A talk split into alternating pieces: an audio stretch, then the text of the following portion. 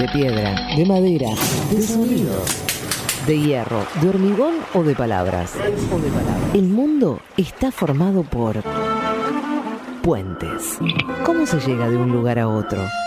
Puentes. Con Diego Tomasi. En Maldita Suerte.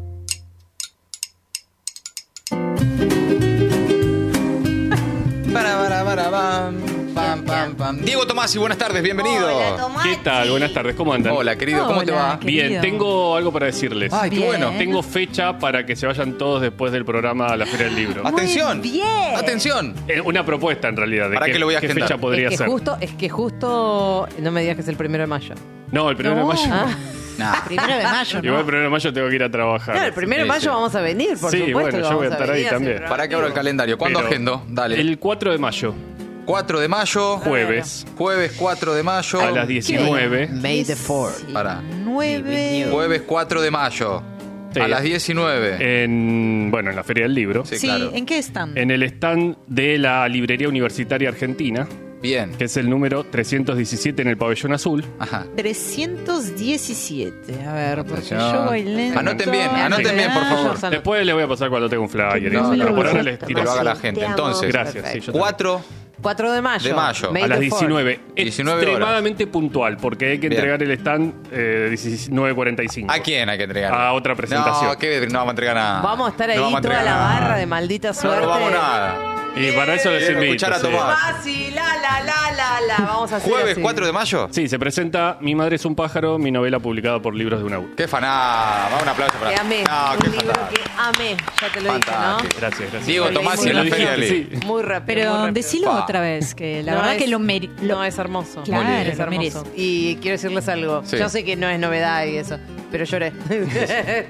El otro día recibí un mensaje de Sí. un lector que admiro mucho, Ajá.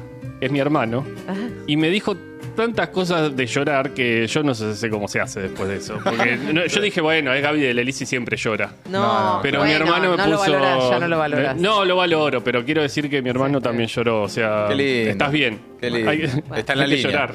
Loco, anoten entonces, igual lo vamos a recordar eh, permanentemente y ahí nos vamos a encontrar todos, el público de Maldita también. Jueves 4 de mayo, 19 horas. Diego Tomasi en la Feria del Libro. Buena oportunidad para ir a comprar el libro de Tomás, sí. Y Que además, además, está si no lo tienen. exactamente ahí, porque la presentación es en el stand de la Ah, librería. listo. Lo comprás mientras lo escuchás a Tomasi. Ay, sí, Exacto. chicos, vayan es y más, vas, lo cómprenselo. escuchás. Si no te convencen, no lo comprés. Está Exacto. Yo le voy a decir la verdad. Yo diría al Vamos a revés. decir la Primero verdad. lo compra y si no le gusta mucho, no vaya a la presentación. Total, ya está. Claro, total, ya fue. Bueno, ahí lo vamos a seguir recordando a Diego Tomasi, uno de nosotros en la Feria del Libro. Che, fantástico, impresionante. Bien, bien. Bueno, bien. Tomasi, a lo nuestro. Estoy muy nervioso ya, pero bueno. ¡No! Y bueno, por ahí hay que hablar en Un poco sí. público. Es más fácil Lo escribir. haces tan- Es más fácil escribir solo en calzones en la casa, obvio. Pero mirá cómo hablas, por favor, toda la Déjate de semana. sí. Por ejemplo, voy a tener que conseguir una remera más o menos digna, que no tenga ni a Messi, ni a Maradona, ni a Riquelme, Riquelme. claro. qué? Que tenga un pájaro. Y no, podría ser, pero t- todas ya están muy usadas, no es que... ¿Sabes qué? Te Hacete. podemos ellos. regalar una, una de Riquelme nueva. No, o sea, no, pero, pero hacete una remera con la tapa del libro. Así. No, me parece un montón. Un montón. Sí, bien, todo, Con la tapa una del mamushka. libro, no, pero con un pájaro sí. Ah, puede ser. Bueno. Una Un remera con vos sí. leyendo tu libro. Sí, Que sea sí. discreto, que sea A una señal, que solo algunos van a percatarse. Bueno, puede ser, tomo, tomo, tomo el consejo. Bueno, Diego Tomasi. bueno, hoy les voy a contar una historia que empieza en Londres, Sí. termina en el Peloponeso, en Grecia, Ajá. y en el medio tiene tantos puntos de interés que no sé cómo vamos a hacer, pero arranco. Ok, dale. Patrick Leigh Fermor eh, nació en Londres de casualidad. Su padre, el señor Louis Leigh Fermor, era un inglés, director del Servicio Geológico de la India, porque ustedes saben que existe una cosa que se llamó el colonialismo. Él y Amber, madre de Patrick, fueron a la capital inglesa porque ella estaba embarazada para que el hijo naciera ahí. Hasta ahí todo bien con los padres. Nació nomás, pero los padres dijeron, ah, al final no lo quiero al pibe. Y se fueron a la India de vuelta, Ajá. sin el hijo, y dejaron al pibe a cargo de otra familia. Según contó muchos años después el propio Patrick, fui criado por una familia llamada Martin y pasé unos primeros años muy felices como un niño salvaje. Nunca me dijeron que no hiciera algo. La experiencia me dejó inadecuado para la más mínima sombra de restricción. tomemos este dato para lo que sigue. Y además no conoció a ninguno de sus padres hasta los cuatro años, cuando volvieron a buscarlo, como que lo dejaron ahí medio en préstamo. No. Es terrible. En ¿no? diciembre de 1933, Patrick Leigh Fermor tenía 18 años y ya era tiempo, según los mandatos sociales, de ir a la universidad. En lugar de eso, hizo lo que cualquiera de nosotros haría para desobedecer mandatos impuestos por el opresor sistema capitalista, digamos. ¿Qué hizo? Decidió que iba a ir caminando desde Londres hasta Estambul. Caminando. El tipo caminando. A el la tipo- universidad. No, a Ah, pasear. A pasear. El tipo no porque tenía capaz que ninguna. la No fue a la universidad-. No, no, no. Claro. Está bien, está bien. Está bien. No tenía ningún apuro. No, Y en evidentemente. rigor no hizo todo el trayecto a pie, por ejemplo, desde Inglaterra hasta Holanda no podía ir caminando, Sí, está porque bien. hay agua. Hay agua en el medio, sí. Pero en gran parte sí. No lo dije hasta ahora, pero ya es tiempo. Leigh Fermor era, o quería ser, escritor, así que todo lo que le iba pasando lo anotaba. Claro. Caminó por la nieve en Alemania, conoció el Rin, el Danubio, se afanó un caballo en Hungría, se hizo amigo de unos gitanos en Transilvania. El primero de enero de 1935, solo un año y pico después de haber empezado el viaje, cruzó la frontera turca en Adrianópolis y chau picho, había llegado. Una vez que estuvo en Turquía, claro, tuvo un año paseando. Sí. Vaya uno a saber cuánto tiempo planeando esto. Cuando llegó se aburrió rápido. Ya, Porque claro, así era el tipo. Sí, sí. Así que se cruzó a Atenas, conoció a Balaya Cantacusene, una princesa rumana con la que se mudó a Moldavia, y ahí estuvo hasta que estalló la Segunda Guerra Mundial. En 1941, ya empezada la guerra, Patrick Fermor estaba ya sirviendo para la Guardia Irlandesa durante la guerra. sí. Coordinó la resistencia en la Creta, ocupada por los alemanes, y metió un par de gitazos, como la emboscada y posterior secuestro al tipo que supervisaba la ocupación nazi en la isla, el general Karl Heinrich Kreip. Se hizo una película con ese episodio del secuestro que en español se llamó Emboscada Nocturna. Veamos un cachito.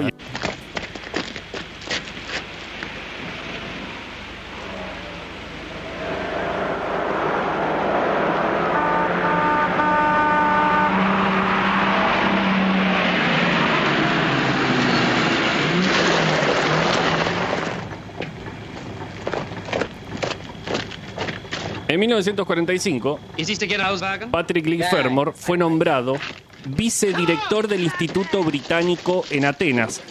Era así la cosa. Había un milico que quería hacer unos cursos de cultura griega y arqueología para sus soldados.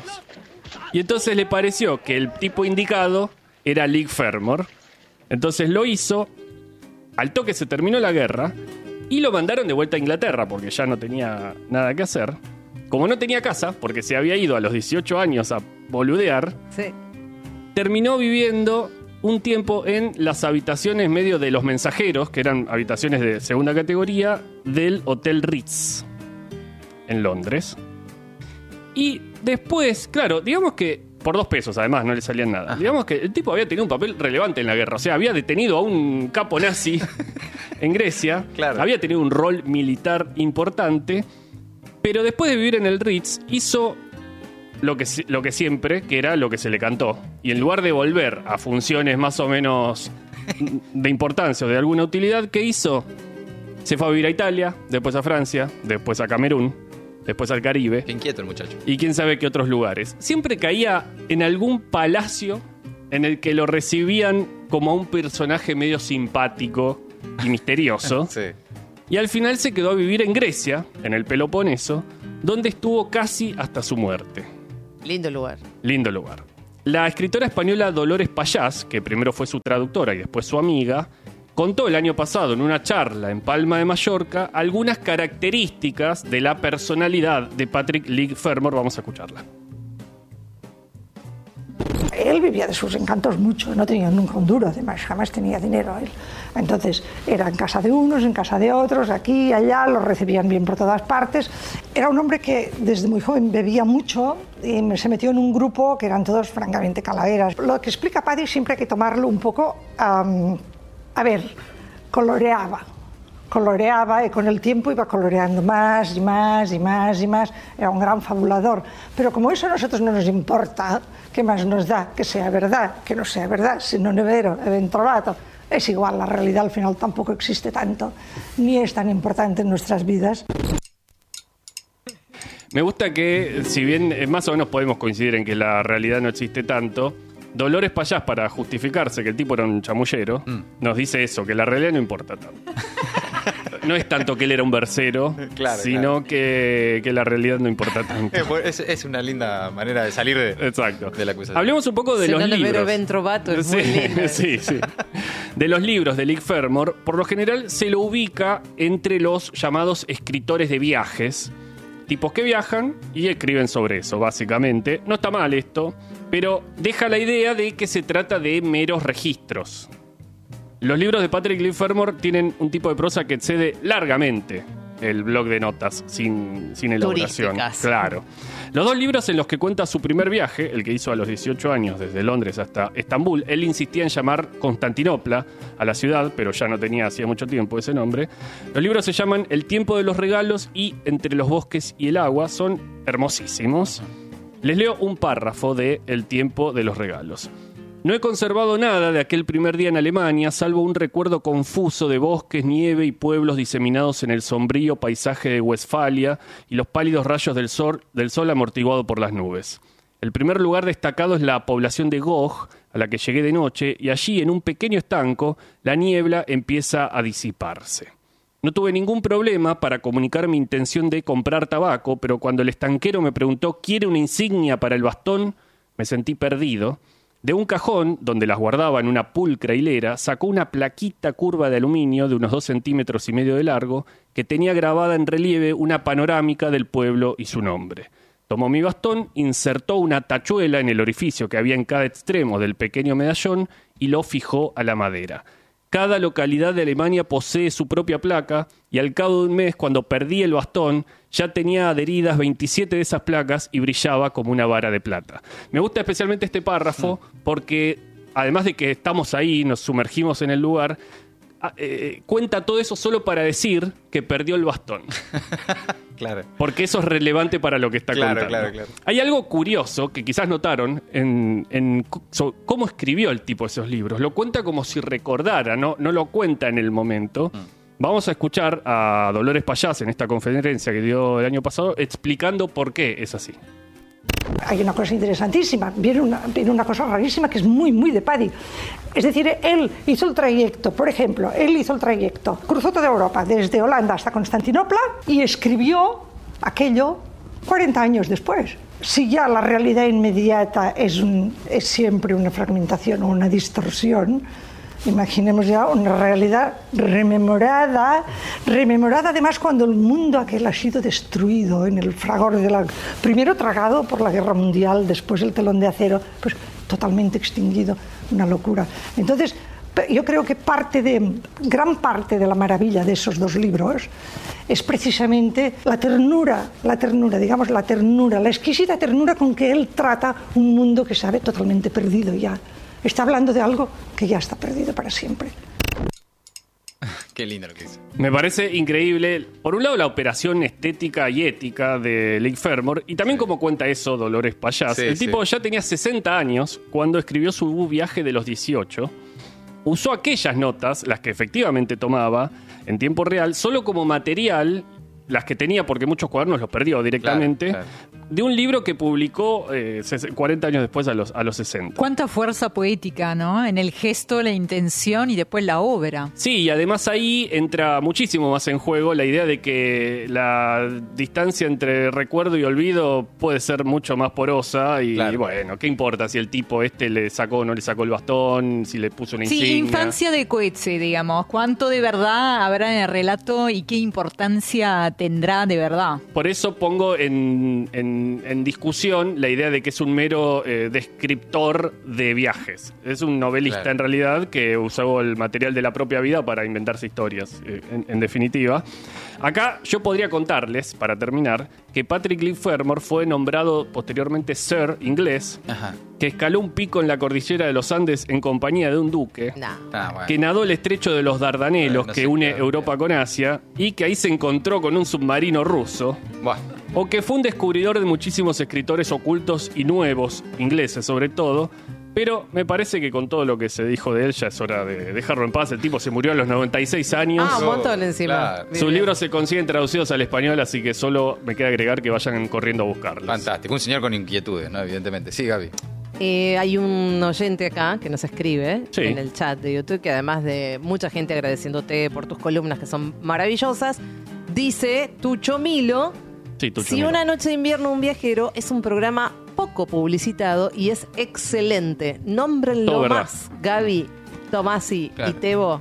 Sí, Todo nombre, verdad. es verdad, Nunca nómbrenlo, lo nombramos. Este año creo que no nunca lo lo nombramos nombramos. nunca. Es que estamos los sábados y claro, nos olvidamos.